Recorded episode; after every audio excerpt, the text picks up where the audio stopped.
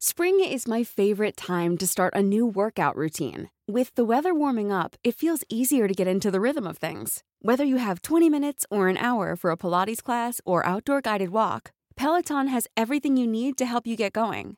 Get a head start on summer with Peloton at onepeloton.com. Las claves del mundo. El contexto internacional en Podcast OM.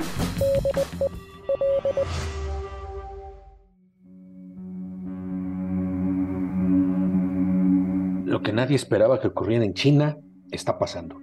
Han estallado protestas, inicialmente en respuesta a la muerte de 10 personas en un incendio en un bloque de apartamentos en Xinjiang, en el noroeste del país.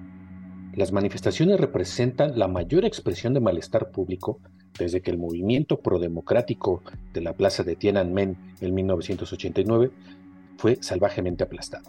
Estas protestas callejeras en varias ciudades chinas han evocado los recuerdos de estas manifestaciones de Tiananmen y de hecho los medios extranjeros han sugerido que los disturbios actuales que arrasan estas ciudades chinas no se parecen en nada visto en el país desde entonces. La implicación es que las manifestaciones en China son una rareza. Mientras tanto, la muerte de Jiang Zemin el pasado 30 de noviembre de 2022, el líder traído después de esta sangrienta represión de 1989, da más razones para reflexionar sobre cómo ha cambiado China desde la masacre de Tiananmen y cómo los líderes del Partido Comunista podrían reaccionar ante los disturbios. Pero ¿qué tan poco comunes realmente son estas acciones públicas recientes y cómo se comparan con las manifestaciones masivas de semanas en 1989? Bienvenidos a Las Claves del Mundo. Soy Víctor Hugo Rico, editor de la sección de Mundo del Sol de México y en este podcast les vamos a hablar de este fenómeno que está en las portadas de todos los periódicos nacionales e internacionales y precisamente la pregunta es, ¿qué tan profundas son estas manifestaciones? ¿Hay algo más allá de la simple eh, respuesta hacia los confinamientos por el COVID-19? ¿Es solo hartazgo de la sociedad o es una manifestación del malestar político que ya existe desde hace años en el país asiático. Esto lo veremos a continuación. Las protestas en China no son nada infrecuentes, pero eso no hace que lo que está sucediendo ahora se me... pero eso no hace que lo que ahora está sucediendo sea menos significativo. Además de las similitudes entre las acciones callejeras actuales y las protestas más típicas de los últimos años, también hay paralelismos entre las manifestaciones de hoy y las de 1989. Sin embargo, las diferencias en el estatus internacional y en el liderazgo nacional de China reducen las posibilidades de una transformación democrática, por lo menos en el corto o mediano plazos. Las protestas actuales son aparentemente sobre las estrictas políticas de cero COVID del gobierno chino.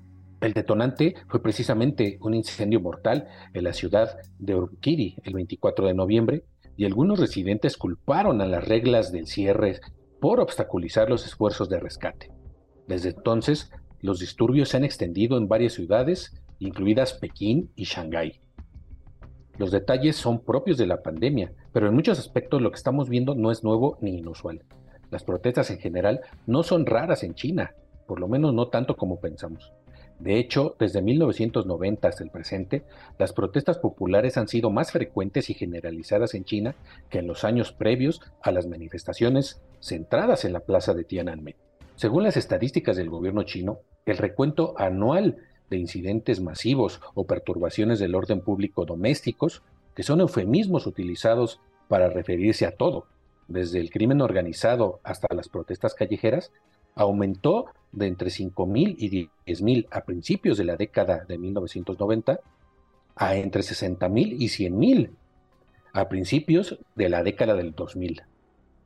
A pesar de la falta de cifras oficiales desde, desde 2006, que dejó de publicarse después de este año, las declaraciones verbales de funcionarios chinos y la investigación de académicos y organizaciones no gubernamentales estiman que la cantidad de protestas anuales se mantuvo en decenas de miles. Esto no quiere decir que las recientes protestas en varias ciudades no sean sorprendentes o insignificantes.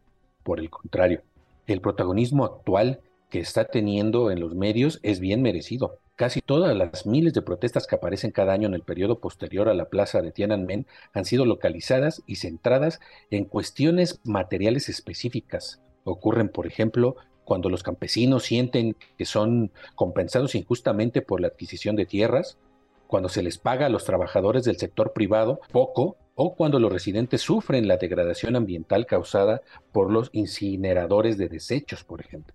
En contraste, las protestas contra el confinamiento han surgido en numerosas ciudades. Informes de medios internacionales sugieren que ha habido al menos 23 manifestaciones en 17 ciudades en las últimas semanas. También están todos enfocados en el mismo tema, las, restricciones del COVID-19. Además, están dirigidos a los líderes centrales del Partido Comunista y a la política oficial del gobierno para encontrar los paralelismos más cercanos en términos de tamaño de la protesta, hay que remontarse precisamente a finales de la década de 1990 y principios de la del 2000. De 1998 al 2002, decenas de miles de trabajadores de empresas estatales en al menos 10 provincias chinas se manifestaron contra los despidos y las jubilaciones anticipadas forzadas.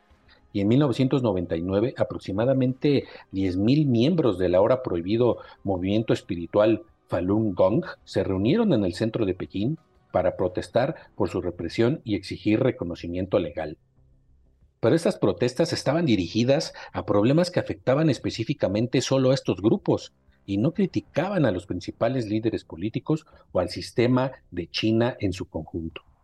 Los únicos ejemplos posteriores a 1989 de disidencia política colectiva abierta, es decir, acción pública que pide un cambio fundamental en el sistema político liderado por el Partido Comunista Chino de la China continental, ha sido extremadamente pequeño y se han producido en las calles.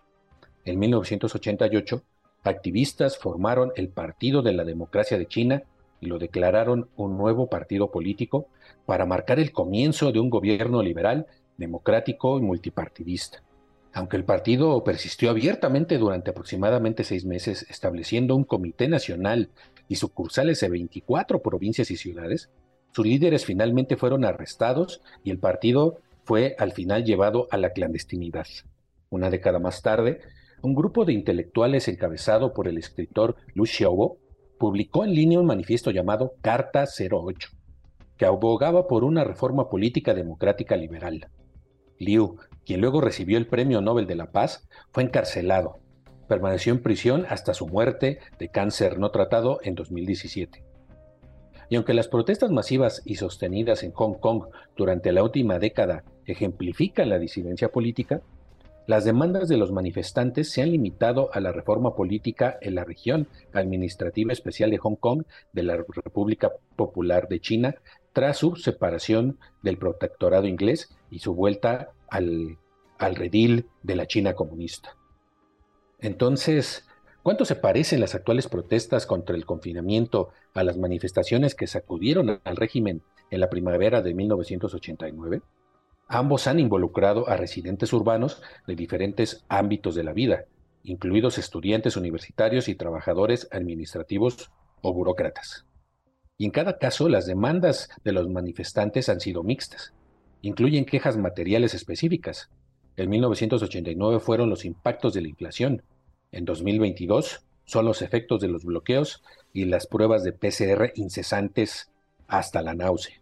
Pero también incluyen llamados más amplios a la liberación política como a la libertad de expresión. De hecho, de alguna manera, los manifestantes de este año están siendo más puntuales en sus demandas políticas los que están en las calles de al menos dos ciudades importantes han pedido al presidente Xi Jinping y al Partido Comunista que renuncien. En 1989, los manifestantes se abstuvieron de esa retórica amenazante para el sistema.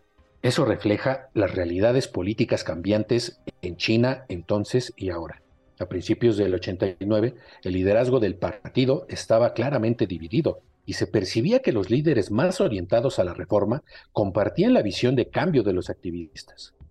Como tal, los manifestantes vieron una forma de lograr sus objetivos dentro del sistema comunista y sin un cambio total en el liderazgo. El contraste con la actualidad es marcado. Xi Jinping tiene un firme control sobre el partido. Incluso si Xi dimitiera de una forma milagrosa, no hay un líder claro de la oposición o una facción que lo reemplace. Si el partido cayera, es más probable que el vacío político resultante genere caos en lugar de una transformación política ordenada. Sin embargo, si el Partido Comunista Chino es una entidad diferente ahora que en 1989, su respuesta a los disturbios comparte algunos rasgos. En 1989 las autoridades centrales culparon de las protestas a las manos negras extranjeras que buscaban desestabilizar China. Las mismas acusaciones se han planteado en publicaciones en línea en estos momentos. De hecho, la respuesta del gobierno a las protestas recientes sigue un patrón que se ha repetido una y otra vez en las protestas posteriores a 1989. Hay poca o ninguna cobertura mediática oficial de estas protestas o reconocimiento por parte de los líderes centrales del Partido Comunista Chino. Al mismo tiempo, las autoridades locales intentan identificar y castigar a los líderes de las protestas con métodos que ni siquiera se soñaban en 1989. La policía china está desplegando sofisticadas herramientas de vigilancia, incluidos programas de reconocimiento facial y rastreo de teléfonos, inteligencia artificial, para localizar a los manifestantes implicados en las recientes protestas y sofocar esta histórica ola de ira. En la capital, Pekín, la policía pudo utilizar los datos de localización de teléfonos móviles. También pudo obtener estos datos solicitando a los taxis que transportaron a los manifestantes y que controlaron los pases sanitarios. Las autoridades chinas han adoptado desde hace tiempo un enfoque autoritario del control social. Pero al llegar el presidente Xi Jinping al poder en 2012, comenzó a frenar las corrientes sociales relativamente libres de la época, utilizando una combinación de tecnología, leyes e ideología para reprimir la disidencia y adelantarse a las amenazas a su gobierno. Aunque se presentan como acciones dirigidas a criminales y a la protección del orden, los controles sociales se han usado contra disidentes, activistas, minorías religiosas, así como personas ordinarias. La firma de investigación Comparitech calcula que una ciudad promedio de China tiene 370 cámaras de seguridad por cada mil personas, lo que las convierte en los sitios más vigilados del mundo. En comparación, Londres, por ejemplo, tiene 13 por cada mil habitantes y Singapur 18. El proyecto nacional de vigilancia Skynet se ha expandido con cámaras capaces de reconocer rostros, ropa y edad.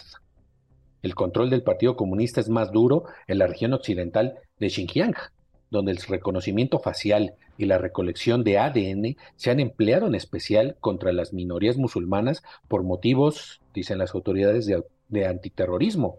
Y después, la pandemia de COVID-19 reforzó el sistema chino de vigilancia, con personas rastreadas por una aplicación en sus teléfonos móviles, precisamente que determina dónde pueden ir según un código de colores verde, amarillo y rojo.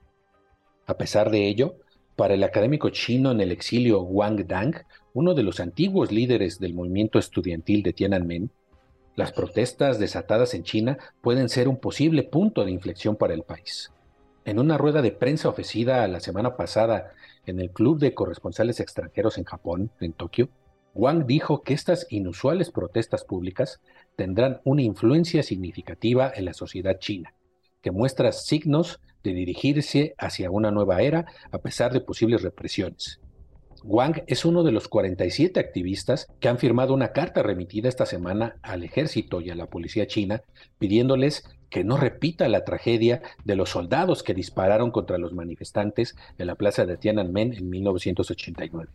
En ese entonces los estudiantes se manifestaron para pedir, aparte de terminar con las condiciones de pobreza, democracia y acción gubernamental ante la corrupción tras la muerte del exsecretario general del Partido Comunista, Hu Yaobang, desafiando la ley marcial. Y como en Tiananmen, muchas de las manifestaciones han sido dirigidas en la actualidad por estudiantes. Según informes de medios internacionales, el 27 de noviembre estudiantes de al menos 79 universidades de 15 provincias de China habían organizado protestas públicas de varios tamaños. Los estudiantes tienen una variedad de quejas, entre ellas la política cero COVID, pero en términos generales muchos protestan contra la represión de la libertad de expresión por parte del régimen y su control político de mano dura. Un gran número de estudiantes ha coreado el lema democracia, Estado de Derecho y libertad de expresión. Las protestas han sido denominadas Revolución A4 o Revolución del papel en blanco, por la expresión de ira y descontento de los estudiantes al mostrar hojas en blanco de papel A4, simbolizando tanto el silenciamiento de la protesta como el desafío y el rechazo a la censura estatal y control. Durante la pandemia, el descontento ha sido perceptible en los campos universitarios. La creciente ira por los bloqueos prolongados se ha sumado a un trasfondo de malestar precisamente por el deterioro de las condiciones económicas que han llevado a un aumento del desempleo y a una disminución de la creencia entre los jóvenes en el sueño de China, la nacionalista china de Xi Jinping. La frustración de los estudiantes por el sombrío panorama económico y las sombrías perspectivas laborales asociadas es significativa. La legitimidad del gobierno chino se centra en su desempeño económico y los 40 años de rápido crecimiento económico del Partido Comunista. El COVID ha cambiado el curso de la trayectoria económica de China y, como era de esperar, el mercado laboral ha sufrido.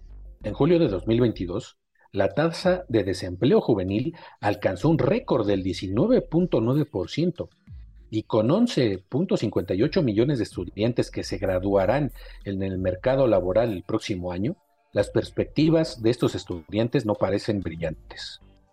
Es una medida de cuán profundo se siente este desencanto entre los jóvenes que muchos acusan al gobierno de censurar la cobertura, por ejemplo, de la Copa del Mundo de Qatar, porque las multitudes ven que en Qatar y en otras ciudades del mundo ya no se usan cubrebocas y ellos todavía son obligados a usar cubrebocas, entre otras medidas draconianas. Los cierres y las sombrías perspectivas económicas están socavando la confianza de los jóvenes en la visión nacionalista tan publicitada de Xi. Ahora estamos viendo incluso a algunos antiguos partidarios sólidos de la administración cuestionando y criticando abiertamente las políticas de cero COVID en la plataforma china de redes sociales Weibo, el paralelo a Twitter. Y algunos de los jóvenes más atrevidos que protestan en China están expresando las demandas sin precedentes de que Xi Jinping renuncie. Vete ya, Xi Jinping, es entre las consignas que estamos oyendo en estos días en las calles. La inalcanzable política de cero COVID está colgada del cuello de Xi. El líder chino ha logrado un culto a la personalidad y el control que no se veía desde los días de Mao Zedong, y recientemente se le otorgó un tercer mandato sin precedentes como líder en el 20 Congreso del partido de pasado octubre, lo que esencialmente lo convirtió en gobernante de por vida. Pero lo que parece un error de cálculo político sobre la política de cero COVID que no tiene un final a la vista, a medida que el número de infecciones continúa aumentando a nivel de récord, lo ha llevado a la prueba más desafiante hasta el momento. Los estudiantes ahora han sido enviados a casa desde sus universidades y los servicios de seguridad están trabajando horas extras para sofocar la disidencia en las calles y en el ciberespacio. Pero la reputación de Xi ahora está empañada, quizás de manera irrevocable y es difícil ver estas quejas en los campus y más allá simplemente desapareciendo en silencio. Según los analistas, lo que debería preocupar al partido es la cólera de los manifestantes hacia los máximos dirigentes chinos, algo inédito según ellos, desde las movilizaciones de 1989, duramente reprimidas, como ya habíamos comentado. Por su alcance e intensidad, se trata de la manifestación de jóvenes más importante celebrada en China desde este movimiento estudiantil de 1989, coincide Willy Wu Lamp de la Fundación Jamestown. Mientras tanto, también los expertos prevén que las concentraciones se prolonguen. Y es así como concluimos esta edición de Las Claves del Mundo, eh, centrándonos pues, en este importante movimiento social que eh, todavía no tiene final y en próximas emisiones seguramente les estaremos comentando qué está pasando y qué tan grave sigue o qué tan grave ha sido reprimido. Nadie sabe lo que puede pasar en este momento en China. Mientras tanto, los invitamos a que sigan escuchando las claves del mundo. Cada lunes sale un nuevo episodio, el cual podrán encontrar en las principales plataformas de podcast como Spotify, Google Podcast, Apple Podcast, iCast, Amazon Music y Deezer, donde también podrán encontrar el mejor contenido de Organización Editorial Mexicana. También los invitamos a que nos sigan escribiendo en nuestra cuenta de Twitter, arroba el sol de guion bajo México, y en nuestro correo electrónico podcast.com.mx. Ahí nos pueden hacer llegar dudas, sugerencias, críticas, cualquier comentario que ustedes deseen. Agradecemos, como siempre, la producción de Natalia Castañeda y Hanani Araujo. Nos escuchamos la próxima semana. Soy Víctor Hugo Rico. Hasta entonces.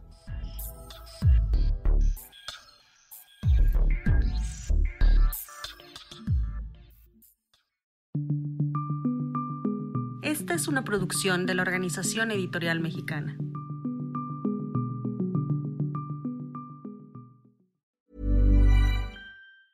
If you thought the only way to get a more defined jawline with natural looking results was through surgery, think again. Juvederm Volux XC is a non surgical injectable gel filler that improves moderate to severe loss of jawline definition and can help you achieve natural looking results with little downtime. Even better, this improved definition lasts up to one year with optimal treatment. No maintenance required. Improve jawline definition for a smooth, sculpted look with Juvederm Volux XC. For important safety information and to find a licensed specialist, visit juvederm.com. That's J U V E D E R M.com. Not for people with severe allergic reactions, allergies to lidocaine, or the proteins used in Juvederm. Common side effects include injection site redness, swelling, pain, tenderness, firmness, lumps, bumps, bruising, discoloration, or itching. There's a risk of unintentional injection into a blood vessel, which can cause vision abnormalities, blindness, stroke, temporary scabs, or scarring. Talk to a licensed specialist to find out if it's right for you.